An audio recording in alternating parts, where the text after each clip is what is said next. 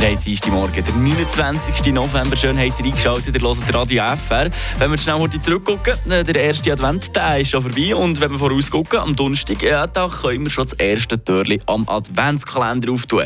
Ja, meine Damen und Herren, wir befinden uns wieder in der schönen, besinnlichen Weihnachtszeit.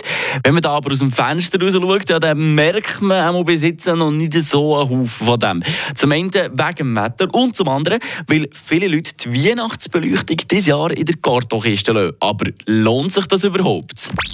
Eine Portion Wissen für einen starken Tag. Schlauere Tag. Mit dem Stop-and-Go-Partner für den Wintercheck. Autobergmann, Armortenstrasse 40 zu Laupen.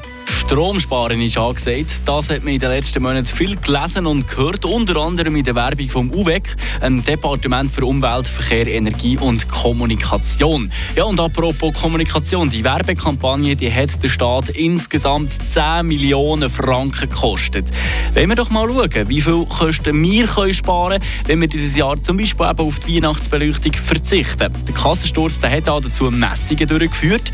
Man geht davon aus, dass die Herr und Frau Schweizer im Schnitt fünf leuchtende Girlanden bei sich daheim an Weihnachten über 35 Tage aufgehängt haben.